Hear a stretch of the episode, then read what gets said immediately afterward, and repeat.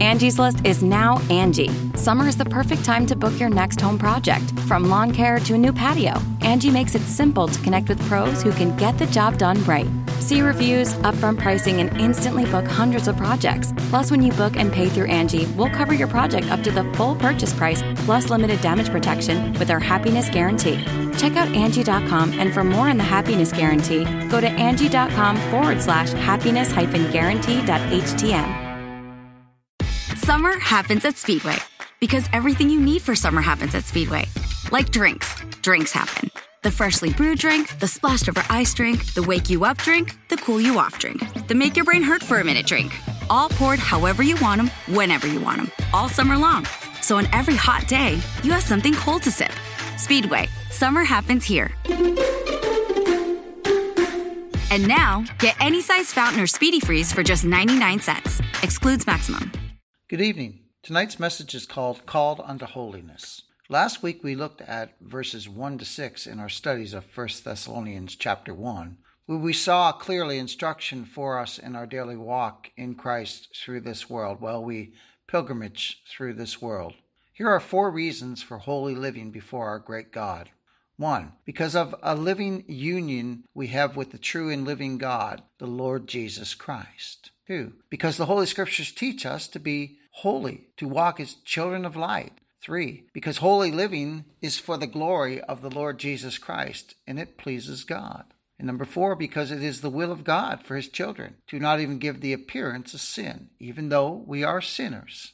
Now let's read verses 1 to 6 of chapter 4. Tonight's message will be in verses 7 to 9, but I'd like us to read the context, so I'd like us to read the preceding verses and the verses that follow so we're going to read the context of these verses, and we're going to read verses 1 to 12. 1 Thessalonians chapter 4 verse 1. Furthermore, then we beseech you, brethren, and exhort you by the Lord Jesus Christ, that as ye have received of us how ye ought to walk and to please God, so ye would abound more and more. For ye know what commandment we gave you by the Lord Jesus. For this is the will of God, even your sanctification, that ye should abstain from fornication, that every one of you should know how to possess his vessel in sanctification in honor, not in the lust of concupiscence, even as the Gentiles which know not God, that no man go beyond and defraud his brother in any matter, because that the Lord is the avenger of all such, as we have forewarned you and testified. Now, in those verses right there, we see clear instruction for the daily walk of the believer. And we see in verse 7, let's read verse 7 now, the reason for this instruction. For God hath not called us unto uncleanness, but unto holiness. Paul then continues to speak in verse 8 that if one despises these instructions, they are actually despising God and not man. Look at verse 8. He therefore that despiseth despiseth not man, but God, who hath also given unto us his Holy Spirit. Now let's read the remaining verses of the context which I wanted us to read, verses 9 to 12. But as touching brotherly love, ye need not that I write unto you, for ye yourselves are taught of God to love one another. And indeed, ye do it toward all the brethren which are in all Macedonia. But we beseech you, brethren, that ye increase more and more, and that ye study to be quiet and to do your business and to work with your own hands as we commanded you, that ye may walk honestly toward them that are without, and that ye may have lack of nothing. Now, every born again, blood washed believer, every born again, blood washed sinner is painfully aware of our old nature. And we are aware that we are plagued with this body of sin as long as we are on this earth. We're plagued with sin. When we're in this body, we're plagued with sin. And the believer in Christ's earnest, sincere desire is to bring glory to the one who loved us and gave himself for us, and that's the Lord Jesus Christ. But every one of us, if we're honest, we admit that we're nothing but miserable failures in our feeble attempts to be holy before God. In our flesh dwelleth no good thing. And while grace does not give us a license to sin, and as much as we hate sin, that's what we are. And that's what we do. We will never be without sin as long as we're trapped in the sinful body. But God's born again children do not sin that grace may abound. No, because Christ dwells in us, we love what he loves and we hate what he hates. We love righteousness. God's people love righteousness. And God's people also hate sin. And again, we hate sin more in ourselves than we hate it anywhere else. Spurgeon was so right when he said, I am my own worst enemy. That's why we're miserable when we do those things we know we shouldn't do and when we don't do those things that we should do. That's why Paul the Apostle cried out, Oh, wretched man that I am. Not that I was. He doesn't say what I was. He says, Oh, wretched man that I am. And this is a saved man writing this. Oh, wretched man that I am. Who shall deliver me from the body of this death? I thank God through Jesus Christ our Lord. So then, with the mind, I myself serve the law of God, but with the flesh, the law of sin. Romans 7 24 and 25. As long as we're in this life, and for all eternity, when this life is over, we will praise our God and rejoice in Christ, who is our righteousness. That makes us acceptable in God's sight. Christ and Christ alone is the only one who makes us acceptable in God's sight. And the born again believer, whether here on this earth and for all eternity, will praise our great God and rejoice in Christ, who is our righteousness. Now, in light of the first six verses of this passage, which are again filled with instruction for daily living for the believer, we see the truth of the words which Paul wrote to Timothy, describing one of the purposes of the Word of God. Turn, if you would, to 2 Timothy chapter 2, verses 16 and 17. One of the purposes of the Word of God is instruction in righteousness. And this is what we see in these first six verses is instruction in righteousness for the believer, for our daily walk. Look at this in 2 Timothy 3:16. All scripture, that means all of it. All scripture is given by inspiration of God and is profitable for doctrine, for reproof, for correction, for instruction in righteousness. Well, why? that the man of God may be perfect, thoroughly furnished unto all good works. And we know those good works mentioned there are not anything that saves us. No, no, faith without works is dead, but those works are fruits of the Holy Spirit of God. Those are works that God has ordained for us to do, but they have nothing to do with our salvation. No, they're just fruit of the great work that God's done in us, and we do not even know when we do them. I brought that out many times before. Now we see brought forth in these verses instruction for righteousness. In these first verses that Paul wrote in chapter 4, we see here very clearly instructions in righteousness. And Paul will conclude his words on the effects of sanctification and holiness in verse 8, which we'll look at today. Now remember who Paul's writing to. He's writing to born again, blood washed believers. He's writing to those who have come out of paganism. They've been turned from idols to serve the living and true God. And again, he's writing this by inspiration of the Holy Spirit of God.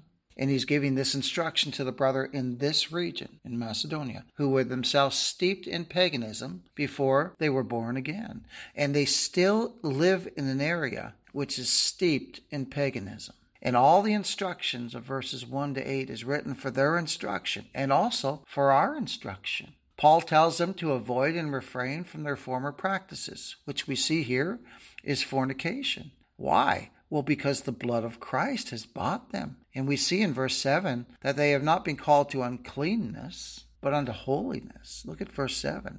1 Thessalonians 4 7 For God hath not called us unto uncleanness, but unto holiness. Now, some professing Christians have a very flippant attitude when it comes to their sinful weaknesses in the flesh. They say things like, oh, well, this is how God created me. Or they say this, well, all my sins are forgiven and now I can do anything I want. I'll tell you right now, that's nothing but rank antinomianism. And they have no concern. They have no concern at all when they offend one of God's children. They don't care. They have no remorse over their open rebellion against Christ, who they profess to believe in. So we see here then that verse 7 is very clear on the subject of the believer's personal life of holiness. And remember, we're only made holy in Christ. We as believers, we hate sin. We hate sin in ourselves, don't we? And as dear brother Donnie Bell said, we sin more than we desire to sin. And we see it made very plain. Look at look at this in verse 8. We see it made very plain that anyone who despises these admonitions and these warnings, this, these instructions which are in these words that Paul wrote,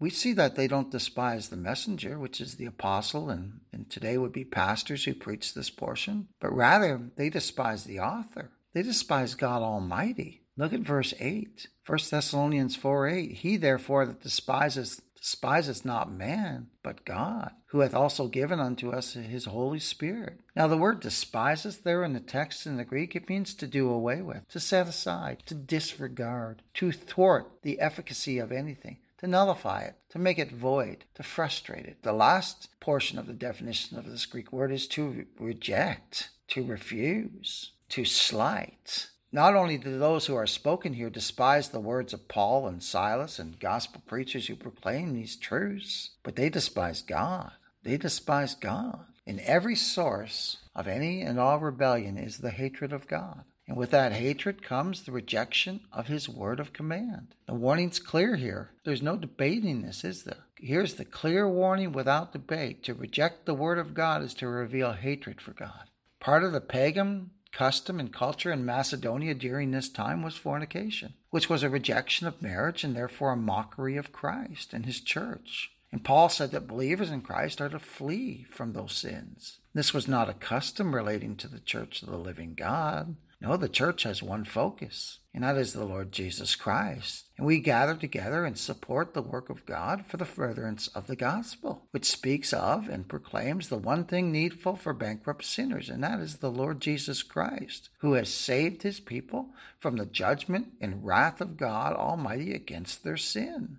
And the born again believer in Christ is made to feel their sins and to trust Christ as their saviors because we've learned that Christ was delivered for our offenses and that he was raised again for our justification and that all this forgiveness that we have it is Christ and Christ alone who his own self bare our sins in his own body on the tree that we being dead to sin should live unto righteousness. So we see in verse 8 that our Lord is telling us through the inspired writings of the Apostle Paul that these teachings concerning what we call practical godliness, a life of holy living for the glory of the Lord Jesus Christ, are not to be despised. These are more than just the words of God's faithful preachers. These words come from our Lord Jesus Christ. And if we despise these words, it's not Paul and Silas, it's not God's preachers we despise, but we despise God Himself.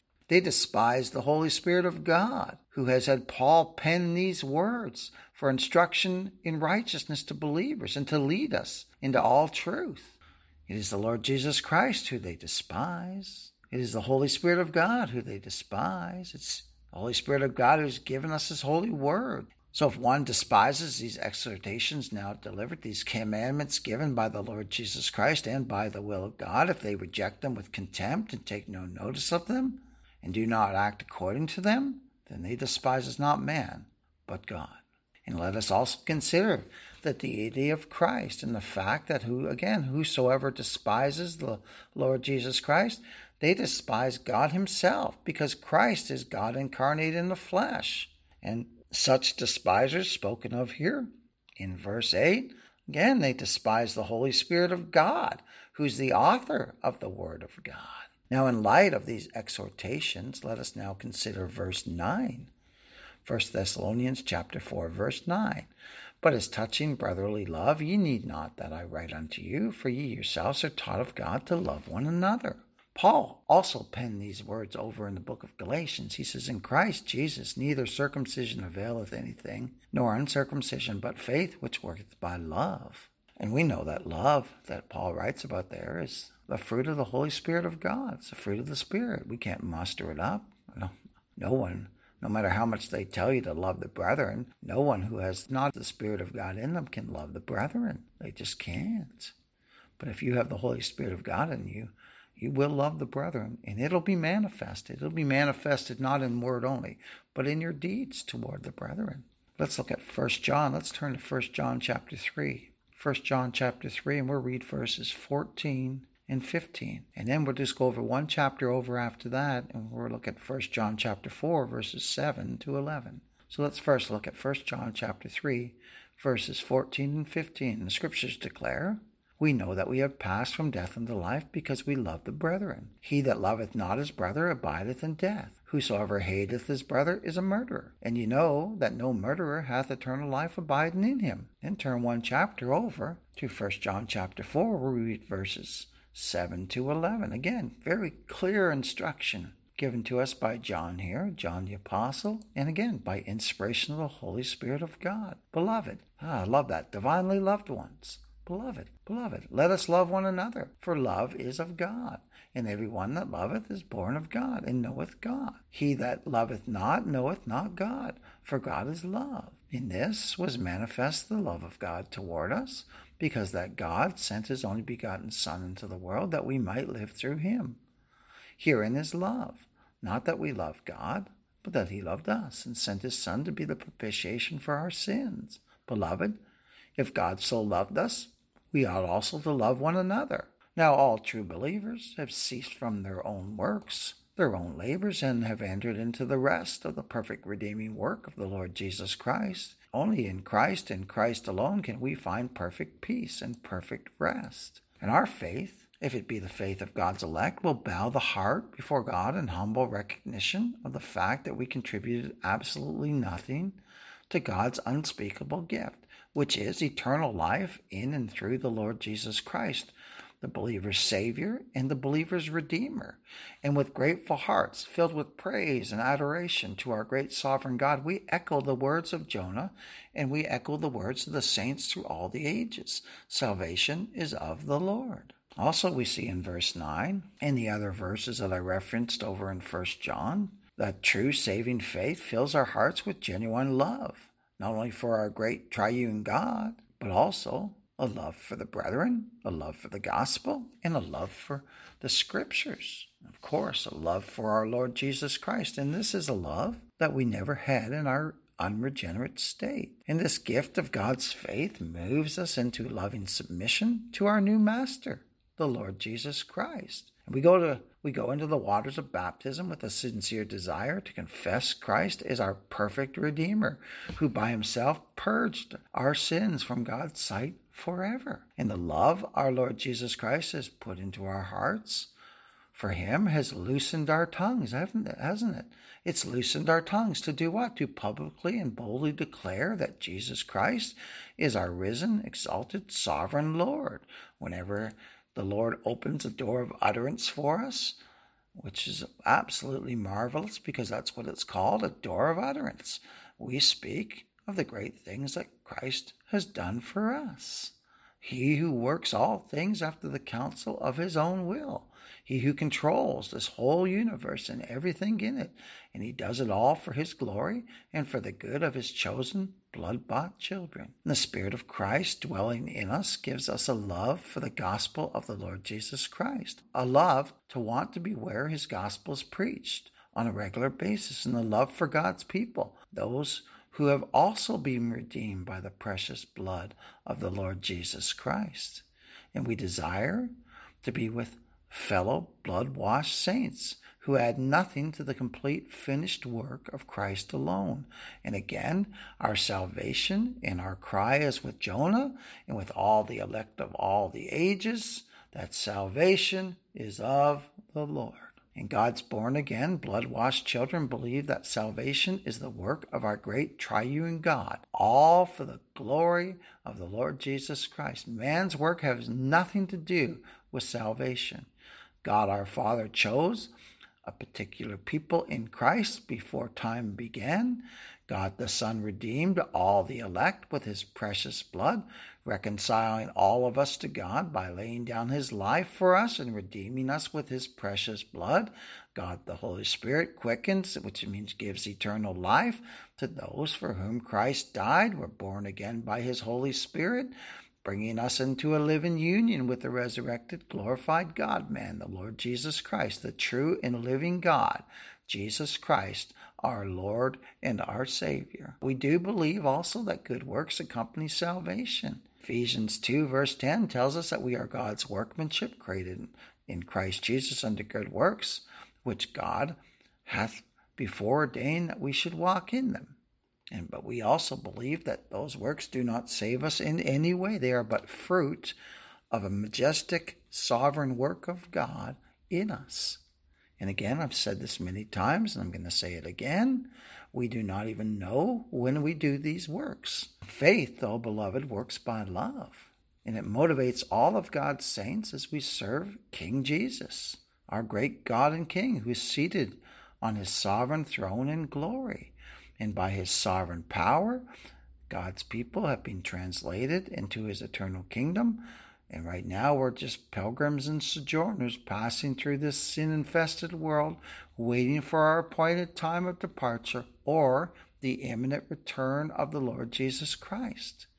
And by the grace of God, we have set our affection on things above, not on things of the earth.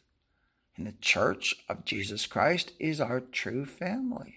If the love of God has been shed abroad in our hearts by the Holy Ghost, which Romans 5 5 brings forth, it will be obvious to others that we're disciples of the Lord Jesus Christ because of our love for one another, which is brought forth in John thirteen thirty five. God Himself has taught us to love one another. And a mark of a true believer is their love for one another. We know we have passed from death to life because we love the brethren. This is a mark of every believer. This is something that Satan cannot counterfeit. The believers, true believers, have a love for each other that the world the world sees it. And the world knows believers are such because they love one another. But it does not make the world happy. No. We see in verse 9 that Paul knows that the Lord has taught these brethren to love one another, so he has no need to write to them about the fact of it. Brotherly love to those who are the members of Christ's body, again, is a work of God the Holy Spirit. It is He who knits our hearts together in love. It is He who knits the hearts of God's people together because they are truly regenerated souls and they are one in Christ. So let us remember the words of Paul the Apostle, which are written by inspiration of the Holy Spirit of God that we are to think upon these things which are true, these things which are honest, just, pure, lovely, and of a good report. And believers in Christ, they're to think about Christ. They're to think about these things. And beloved, Christ is all those things to us. He's true. He's the true and living God. He's He's honest. He's pure. He's just. He's lovely. And the gospel is a good report of the Lord Jesus Christ. I ask you this is there any better report than Christ died for sinners? Is there any better report than that? Oh my! Oh, to a born again, blood washed believer, there's nothing better than that. This only would I learn of you received ye the Spirit by works of the law, or by the hearing of faith? Are you so foolish, having begun in the Spirit? Are you now made perfect by the flesh? The Lord Jesus Christ is our Savior and our Lord. Our great Creator became a man. Why, some may ask? Also, he could establish a perfect righteousness for his people, which he did when he honored God's holy law by his perfect obedience to the will of God and our Father in the place of his people. So think of this too how abominable and how wicked we must be, that nothing less than God coming down and taking unto himself human flesh and being made in the likeness of sinful flesh, yet without sin, so that he would have a body in which he could suffer death on the cross in the place of his people. When Christ our Redeemer laid down his life for us, when he satisfied the holy justice of God for all his chosen people, how wicked must we be? How awful sin must be, and how horribly sinful we must be. That Christ Jesus our Lord must be the one who, his own self, bare our sins in his own body on the tree, the sinless one, dying for sinners, the just one, dying for the unjust. Why? Well, he poured out his soul in offering for sin, and that's our sin. He's sinless. So think of how exceedingly sinful sin is, that it would take such a sacrifice as the Lord Jesus Christ, who was delivered for our offenses and who was raised for our justification, the sinless, spotless Lamb of God. It is He who did this in the place of His people. How utterly lost, helpless, and without any ability to better ourselves must we be before an infinitely holy and righteous God. That Christ Himself, God's dear Son, would take our place before His Holy Father on the cursed tree in our room and place, and that He would there bear what I could not bear and what you could not bear as a believer, which is the infinite righteous wrath and justice of God against us in our sin. And by his suffering in our stead, by his suffering in our place, he consumed the wrath of God which was against us. He satisfied God's infinite righteous justice for his people. And yet, yet, after Christ having done all this in our room instead, we are totally unable to see these things or to know these blessed truths or even care about them unless we are born again. Our carnal minds were enmity against but God in our natural state. I had someone one time tell me I was never an enemy with God. My, oh my. That's someone who sits under the gospel. Never an enemy with God. So what you're saying is you don't believe God's word. That's what you're saying. That's what you're saying. Because God's word says that we had enmity against God in our minds and by wicked works, which we done. Which we done. My. So how? How are our minds changed from enmity and our wills brought into the subjection to God? Well, there's nothing we can do to change that situation, is there? And the gospel preacher proclaims this is why that, that state that we're in, that enmity against God, this is in our natural state, this is why we proclaim that nothing, absolutely nothing, can be added to the finished work of Christ, because it's He who's paid our sin debt. It's He, it's He who's done it all. It's He who paid the sin debt in full for all those who were given to Him by the Father. In the eternal covenant of grace, He did it all. And, and the only way our minds can be changed from having enmity to God to rejoicing in what Christ has done for us and our wills to be brought into the subjection of God is to be born again. And that only comes about by the power of God and the Holy Spirit. So think upon this Jesus Christ, the God man, our sovereign Lord, is right now seated on his sovereign throne in heaven. He's a great high priest of his people. He's making intercession for all those he laid down his life for. And he is seated as our blessed surety with all power in heaven and earth belonging to him to make sure that all his blood bought children are delivered from the power of Satan, the power of darkness, the power of sin, and the power of self. Oh, my Lord, please deliver me from myself. And God's people are kept by his power through faith unto salvation, ready to be revealed in the last time. They believe on Christ, they believe the gospel of the Lord Jesus Christ and our Savior seated on his throne in heaven as the sovereign Lord over all his creation. Oh, just think about that. Our blessed Redeemer is our sovereign God. He has blessed us to be his people. God's children perform good works not in order to be saved, but because we have been saved. And in our best state, we're still altogether vanity, and we know it, don't we? and it'll take omnipotent power to make us willing to be saved. We must be drawn to God because in our natural state we're unwilling to come. We must be given a new heart, new wills, new minds, new desires, new loves, new natures. If we are to enter into the kingdom of God, you must be born again. And none of these things can we do for ourselves. But praise God's almighty name. He's loved us and gave his Son for us, and with him he freely gives all things. He sent the Spirit of his Son into our hearts, and we cry, Abba, Father. God's people now cry, Abba, Father.